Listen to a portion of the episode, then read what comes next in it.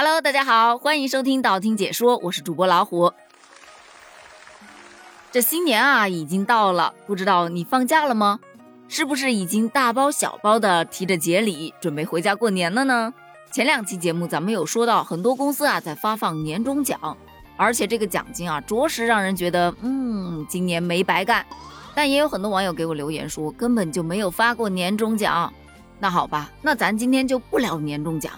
咱聊点别的，比方说发个春节红包，这总是有的吧？但公司的这个红包怎么发，发多少就有的聊了。首先，我想说一下，我为什么会想聊这个话题呢？是因为有很多字节跳动的员工在朋友圈晒出了他们公司发放的春节红包，而这个红包他一不小心就上了头条了。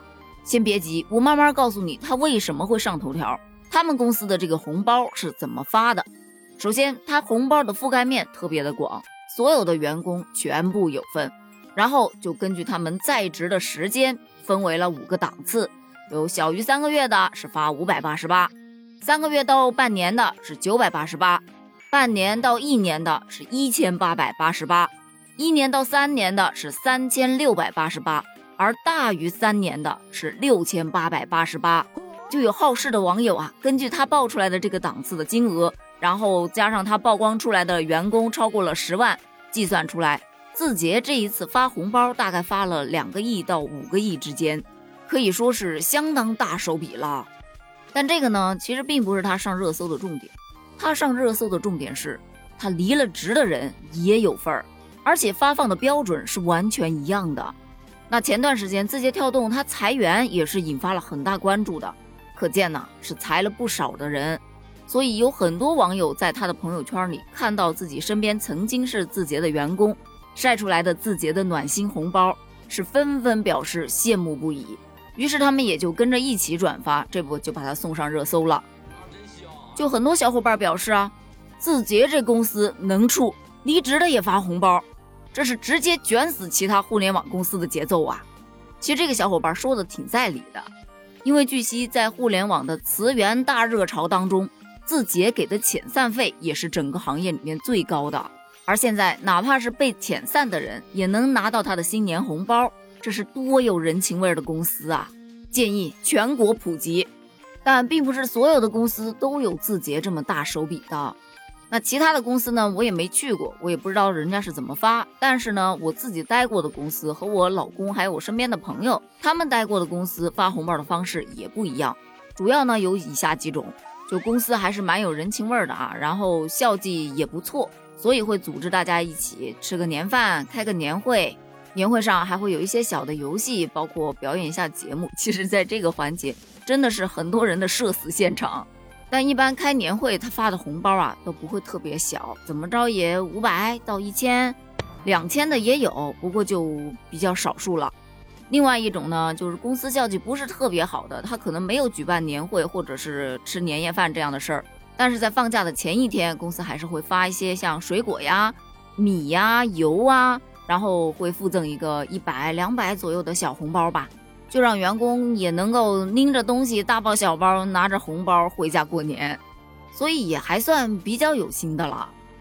还有一种。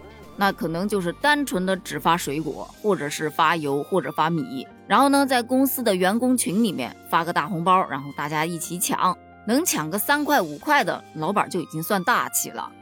毕竟是员工大群嘛，那人还是会多多少少有一些的。但怎么说呢，好歹也图了个乐子嘛，啊，乐呵乐呵也还是不错的。这怕就怕呀，老板在员工群里面发的红包还没有员工自己发的大。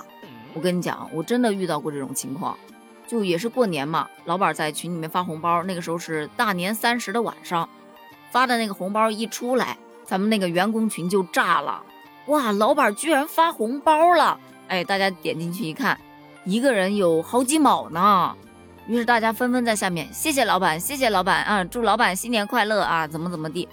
那时候我记得我们群里大概是有二十多个人，一个人不到一块，你想想。他最有可能发的金额是多少钱呢？记得把你的答案打在评论区哦。而随后非常尴尬的一幕就出来了，我们的小组长他抢完了老板的红包之后，立马又重新发了一个红包，一个人可以抢到三四块呢。